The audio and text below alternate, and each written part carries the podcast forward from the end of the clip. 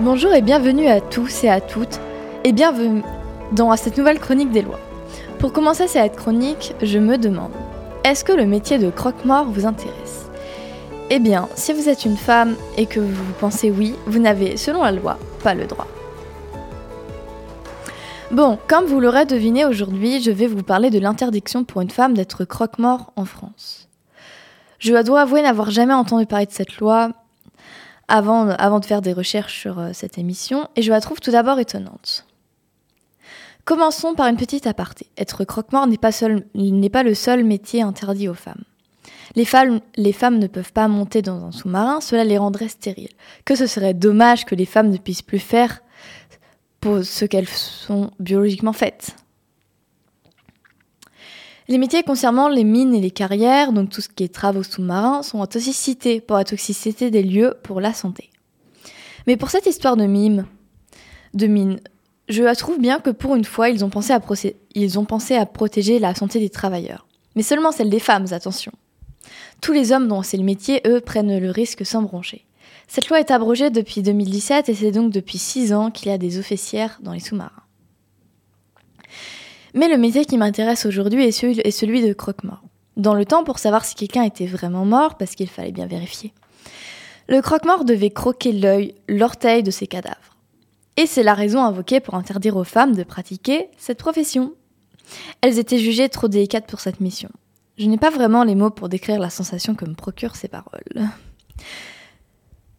Je suis plutôt dubitative pour le coup. Si à première vue je serais pour, on laisse le choix à n'importe qui de choisir sa profession, et cela peu importe son genre ou sexe, là c'est vraiment glauque.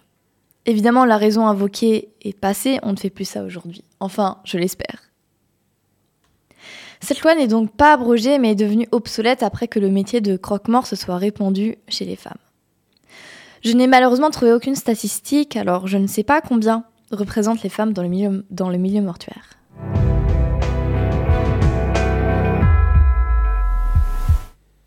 Maintenant, je vais vous reparler plus en détail du métier de croque-mort. En effet, l'intitulé le plus scientifique de cette profession est thanatopracteur. L'étymologie de ce nom est le mélange de la divinité grecque de la mort thanatos et praxéine, qui signifie exécuter une opération manuelle au sens d'opérer. Que des trucs joyeux donc. La première mission d'un croque-mort est la thanatopraxie, donc l'embonnement des personnes décédées. C'est autrement dit la science qui permet de préserver le corps des défunts de la décomposition naturelle et de le présenter avec l'apparence de la vie lors des funérailles. On peut donc dire que cette profession n'est pas mise en avant, mais, est essentielle pour les proches des personnes décédées. La mort et la présence de la mort dans, dans, nos vies interviennent forcément au cours de notre existence et le travail des thanatopracteurs nous permet de dire au revoir plus dignement aux défunts. C'est en tout cas mon expérience personnelle.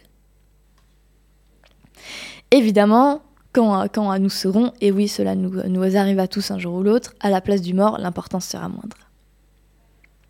Évidemment, je la simplifie car je n'y connais rien, mais en plus je suis certaine que c'est beaucoup plus complexe que ça. Un peu de la géographie. Le métier de croque-mort vient d'Égypte à l'Antiquité, il s'est développé dans le monde entier jusqu'à aujourd'hui. En France, par exemple, la thanatopraxie est présente depuis les années 60. Avant cette période, l'embonnement n'était pas très pratiqué dans notre pays. Mais toujours actuellement, cette pratique n'est pas acceptée dans certaines croyances comme la religion juive ou l'islam. En revanche, elle n'est que partiellement acceptée dans, euh, euh, le bouddhisme, car, euh, car le bouddhisme n'accepte pas les, les, injections de formol. Le formol est plus connu sous le nom de méthanal, qui est un composé organique utilisé dans le processus de décomposition des matières organiques qui inclut les végétaux et les cadavres. Voilà, c'était une petite précision pour vous permettre de comprendre mes propos et de conclure cette chronique. J'ai fini pour aujourd'hui, j'espère que vous avez passé un beau moment. Je vous souhaite une bonne journée.